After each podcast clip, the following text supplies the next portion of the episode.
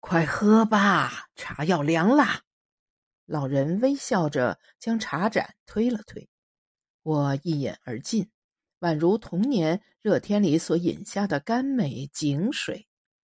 来这里后，我逐渐爱上这清澈、鲜亮、浅绿中略带微黄的茶汤，它们渗进我的身体肌肤，在蛛网般密布的血管里游走，将陈旧的、不安的事物慢慢剔除出去。夜深人静，躺在床上时，我甚至感到体内的细胞、血液流动的一切都被置换过了。几天之后，一个阴天的午后，泥泞的山路那头走来三个穿深色风衣的男人，个头高矮近乎一致，迈着整齐的步伐，似乎为着一件明确而急迫的事情而来。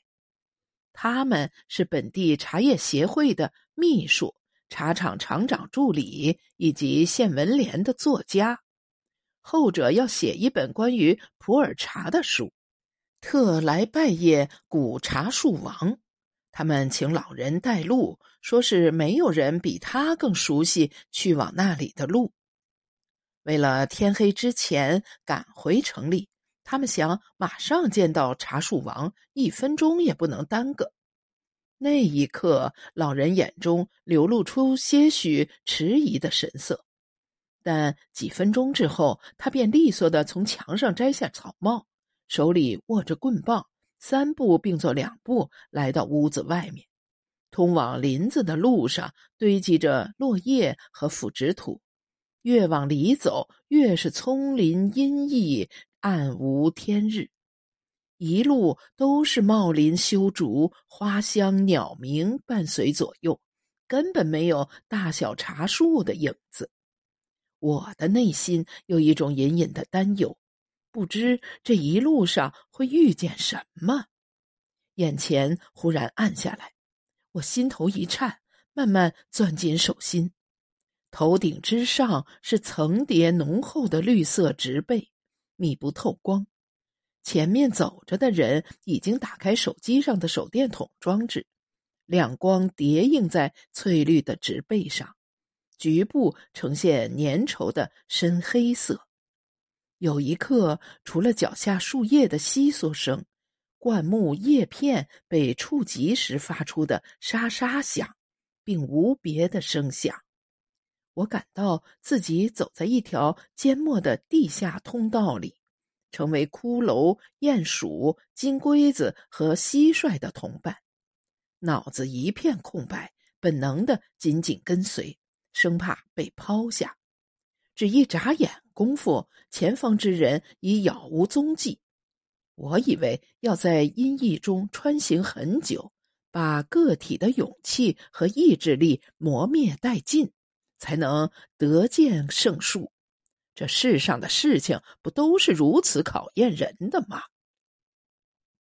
但我们很快来至一处空场的场地上。光线穿过云层，从天而降。虽仍为阴天，但与刚才相比，恍如隔世。茶树王旁边站着一棵巨大的红毛树，两树互为依傍，枝柯交缠，难分难舍。古树脚下铺陈着密集的落叶、腐殖土，不断有坠落的茶果隐身其间。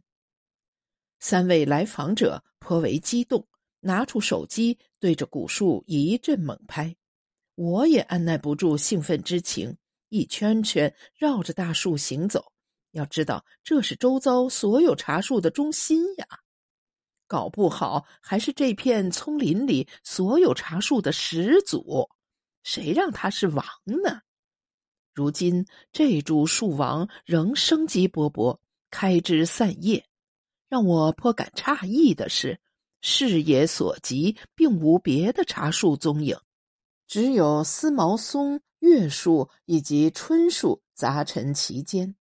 我想象那个地下世界，在泥土深处，定然存在着一个绵延万里的隐秘空间，所有茶树的根系被紧密的连接在一起，即使局部被切断，也很快得到复原和更新。而所有生机的源头就在这株高达十几米的古树上，古树的精华又凝聚在那些未被污染的鲜叶上。我无法摘取树梢顶上的叶片，只将靠近地面枝柯上的那簇新叶缓缓折下。叶缘呈锯齿状，叶脉对称分布，靠近末端时会出现分支，最终。却形成完美的闭合式结构，宛如一首古老的乐府民歌。回来后，我将摘下的鲜叶摊放在竹筛子上晾晒，绿叶于缓慢蒸腾之中，香远益清，比新鲜的茶汤还要好闻。我的心愿实现了，本应该高兴才是，却感到说不出的怅惘。是刘氏走抉择的时候到了，但我还是很难下定决心。那天中午，老人忽然提出可以给他拍照，条件是不能开闪光灯，他的眼睛不能接受强光照射。在见过茶树王心愿已了后，我本已放弃摄影的打算，不想他却主动提出。大概是孤寂的生活让他难以忍受，还是等待之人久久未至，遂想留住身边的人，多留几日也好吧。我心里如此想着，不由生出愧意。先前想着要常来此地的念头居然而逝，可见真的留下还是难的，除非真的无路可走。即使知道一旦留下，就有可能获得梦寐以求的安宁，人生至此不再奔波，但还是不可能呀。人就是这么奇怪，无论如何苦闷焦灼，还是要回到左冲右撞的生活里，才能把所有道路走下去。老人说，一共有十六株，十六年里每年种下一株，你大概注意到了吧？我点点头，这个我早就知道了。难道还有什么深意？干嘛一年一植？何不一股脑种下，岂不省事？从门厅望出去，就是那片茶林。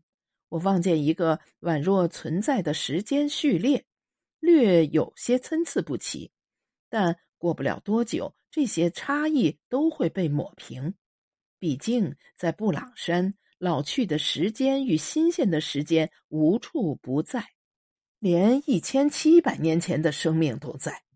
时间从昏沌中发端，还会千秋万代的延续下去，无穷无尽。但属于个体生命的时间却是有限，这才让人感伤。老人说，那些树是他在妻子死后种下的，每年只种一棵。已经过去十六年了，如果实在记不起时间，就看看那些树，也该感到满足了。说起妻子的去世，他并没有觉得如何悲伤，好像那个陪伴了他一辈子的亲人，并没有真的离开，而是化作茶树，站在窗前，日复一日的望着他，将那些鲜叶奉送给他。有时我还会看见他，总觉得他还在这里和我在一起。老人口中的妻子属布朗族，而他是汉族。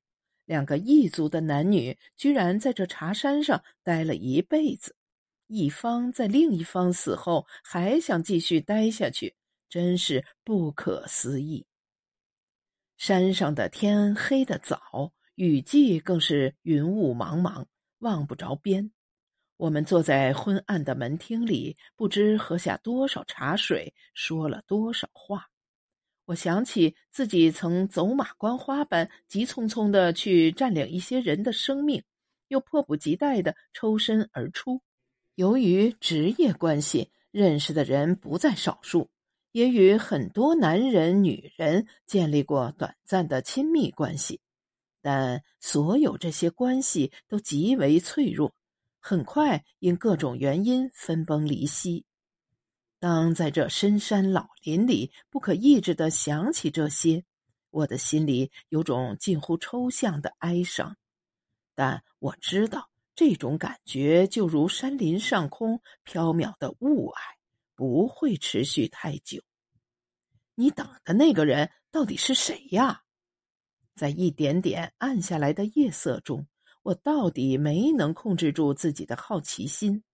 如果说老人的婚姻里还有一两位子女留下，大概也是微不足道的吧。毕竟他们都没能让他下山。果然，老人笑了笑说：“我在等我女儿，每个月她都会来看我。现在一个多月过去了，她还没来。我不知道路上发生了什么。当年。”他和布朗族妻子李知青生下五个孩子，三男两女，大都夭折了，只剩下这唯一的小女儿。那些夭折的孩子其实也没生什么大病，有些是不明原因的腹痛，没来得及救治。这里距山下的医院很远，交通工具又极端落后，一条人命说没就没了。有时候，即使顺利送到乡医院，医生也说不出个子丑寅卯来，好像这些生命注定要夭折，谁也挽救不了。我问老人：“那这个女孩现在人在哪里呀？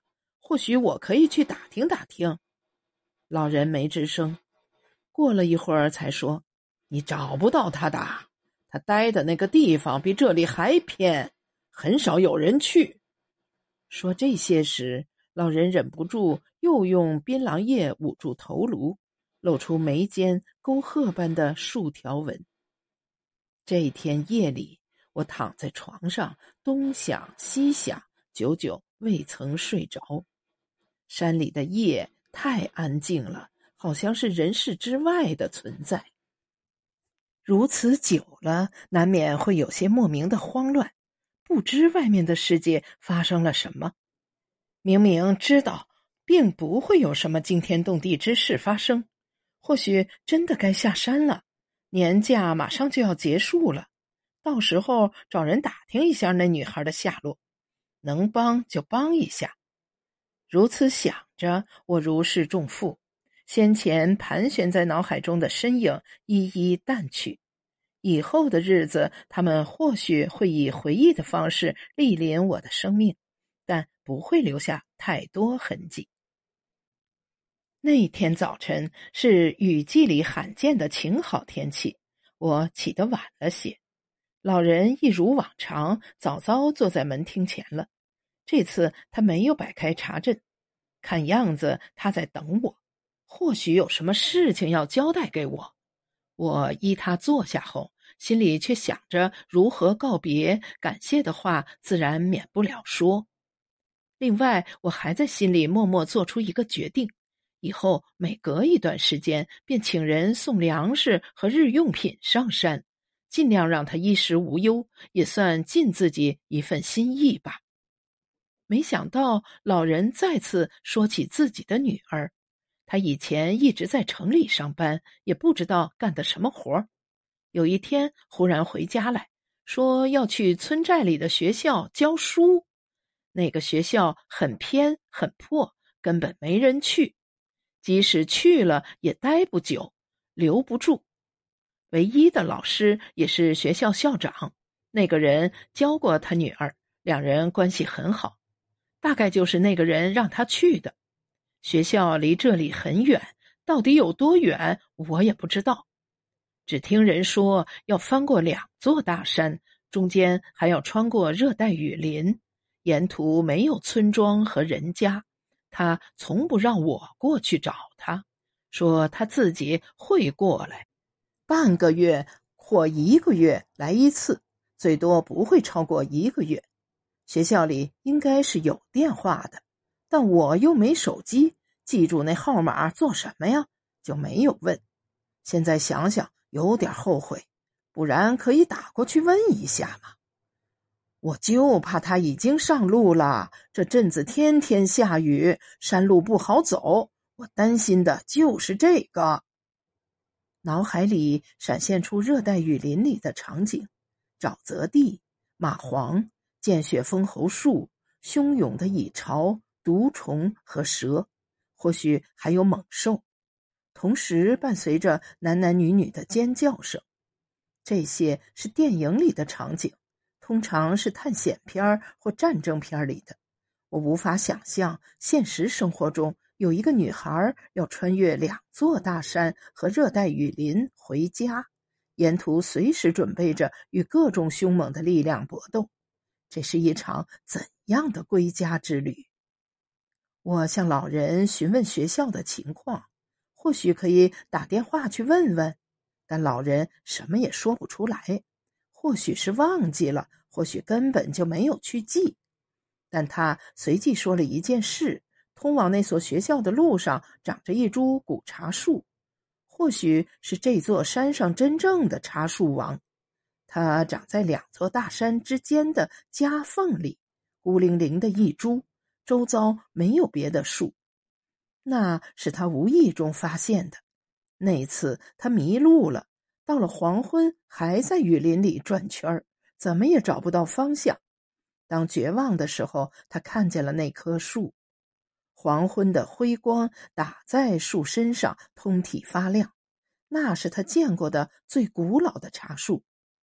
直觉告诉他，那就是茶树王。无数苔藓、藤蔓。顺着树身往上爬，黄色的、绿色的，以及黄绿相杂的，给人一种毛茸茸的质感。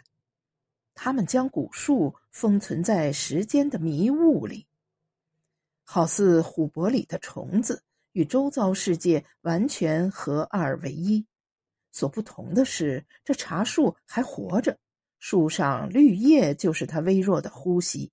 每每有风吹过，便有神秘声响在雨林里回荡，将树林撑得满满当当。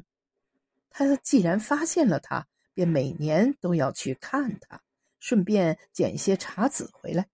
它们是黑褐色的，油润饱满，富有弹性，就像一个个机敏的小球。他对那茶果着了迷，反复抹撒观看，甚至竖起耳朵聆听。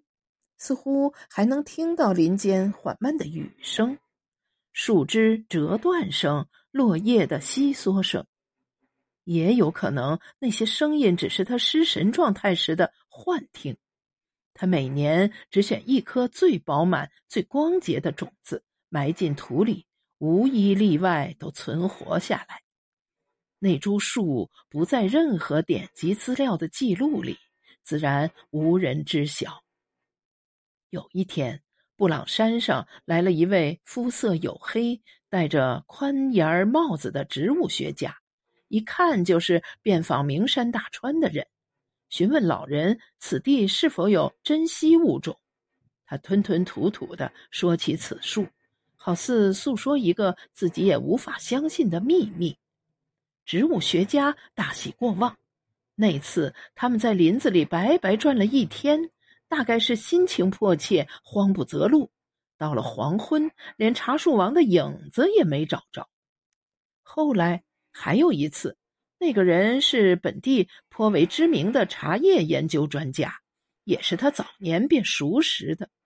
他实在没忍住，带着那人兴冲冲前往，找了大半天，一无所获。究竟为何如此，实在匪夷所思。从此之后，他断了与外人诉说此事的念头。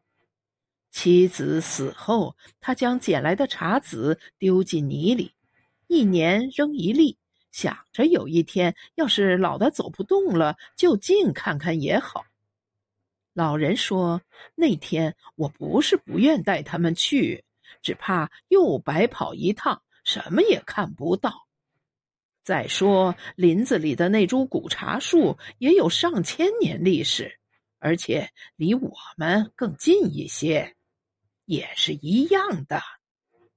我点了点头，想起论坛上那篇文章，觉得此事颇有些诡异，但也没有到荒诞不羁的地步。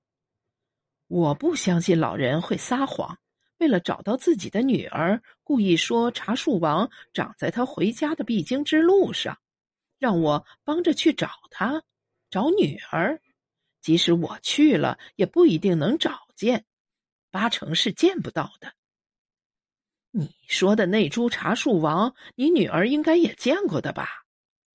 我告诉过她，但没有带她去看过。那时候，我发现他对茶的痴迷不在我之下，就断了这个念头。会不会是你自己太紧张了？什么？我的意思是，每次你带人去都找不到他，一旦自己去就能找到。会不会压力大、太紧张，就迷失了方向？老人果断的摇了摇头，像往常那样陷入沉思中。我心里却觉得这个可能性很大，不然怎么解释那凭空消失的树？它又不会长脚，怎么说不见就不见了呢？另外，我心里早有推测，想要证实它的正确性，其实也容易，只要拿出那照片，让老人辨认一下，一切都水落石出了。但我没这么做，颇费了一番周折。老人女儿所任职的学校还是查到了，接电话的是一位男老师，或许就是那所学校的校长。一个沙哑的男生在电话那头说：“小宋老师去家访了，他的学生中有人辍学，他特地赶去孩子老家，都走好几天了。”那一刻，我很想问问他。那个小宋老师是不是曾在南方佳木上过班？他是个品茶师，还有一个名字叫李琴美。但那一刻，我犹豫了。犹豫的刹那，我便知道事物的意义在飘散，它已经不再迫切，甚至无关紧要。我放下手机，平静的把消息转达给老人。老人喃喃自语，声音很轻。但我听明白了，他说的是他女儿在山上，他也在这山上，他们都在这山上。但我知道这两地的海拔是不一样的，两者之间最起码相差三四百米，如果折成楼房高度，差不多有八十层高。我默默记下这个数字。后来每次想起，总有些恍惚。下山之前，我为老人拍了一张照片。快门按下的刹那，我便知道这会是一张好照片。这么多年过去，我终于拍下一张好照片。与其说我拍的是茶人宋义安，不如说是某个时刻的自己。我终于学会拍照了。没有什么比这更能安慰我。我曾在心里千百次的描述那张照片，但没有一次获得成功。唯有一点我知道的清清楚楚，那就是一个摄影师无法看见自己内心之外的东西。这句话其实不是我说的，而是一个叫乔治·泰斯的摄影家说的。我以为自己已经弄明白他说的是什么，但每过一段时间，我总会推翻原先的想法。那张照片放大后被我挂在工作室的墙上，我没有拿它去展览。很快，我就对各种展览丧失兴趣。每次看见人像背后虚化的绿影，眼前总会浮现出布朗山的草树。与云雾，我没有见过的茶树王似乎也置身其间。好几次，我确信自己看见他了。短篇小说《茶树王》，作者草白，选自《文学港》二零二二年第二期。作者简介：草白，一九八一年八月生于浙江三门。现居嘉兴。小说和散文作品见作家十月中山天涯山花等杂志。曾获第二十五届联合文学小说新人奖短篇小说首奖。楚吉旺文学奖优秀作品奖。浙江省青年文学之星优秀作品奖广西文学奖等奖项。出版短篇小说集我是格格巫。散文集童年不会消失少女与永生。